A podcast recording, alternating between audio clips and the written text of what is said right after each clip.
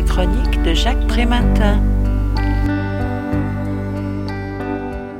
Le néolibéralisme s'est cristallisé au cœur de l'Union européenne contre la pensée keynésienne et l'État-providence en s'appuyant sur toute une série de mythes économiques, nous explique Éloi Laurent dans son livre intitulé Nos mythologies économiques. L'État s'oppose à la spontanéité du marché Faux.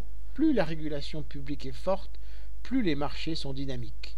Les contempteurs de la libre concurrence n'ont guère protesté quand la Banque centrale européenne a mis 1000 milliards de liquidités à disposition des grands groupes financiers suite à la crise de 2008. Les inégalités seraient un mal nécessaire, condition à l'efficacité économique Faux. Elles fournissent surtout les crises en substituant la rente à l'innovation et en figeant les positions sociales. Tout au contraire, davantage d'égalité baisse les coûts sociaux. La réforme d'Obama sur l'assurance maladie aux USA a permis un ralentissement inédit des dépenses de santé.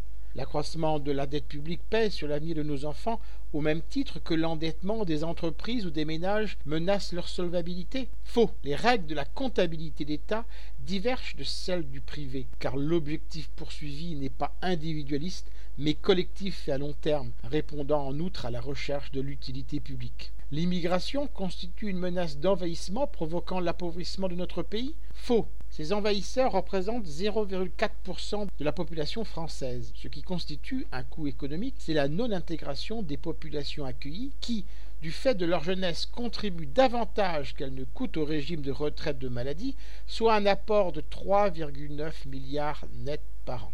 Le problème majeur de notre société actuelle, c'est que la puissance publique a été mise au service d'une cause autre que le progrès social. Je rappelle le titre de l'ouvrage, Nos mythologies économiques. L'auteur en est Éloi Laurent. Il a été publié aux éditions Les Liens qui libèrent en 2016 et son livre est vendu au prix de 12 euros. Vous pouvez retrouver le texte de cette critique dans le numéro 1213 de Lien Social.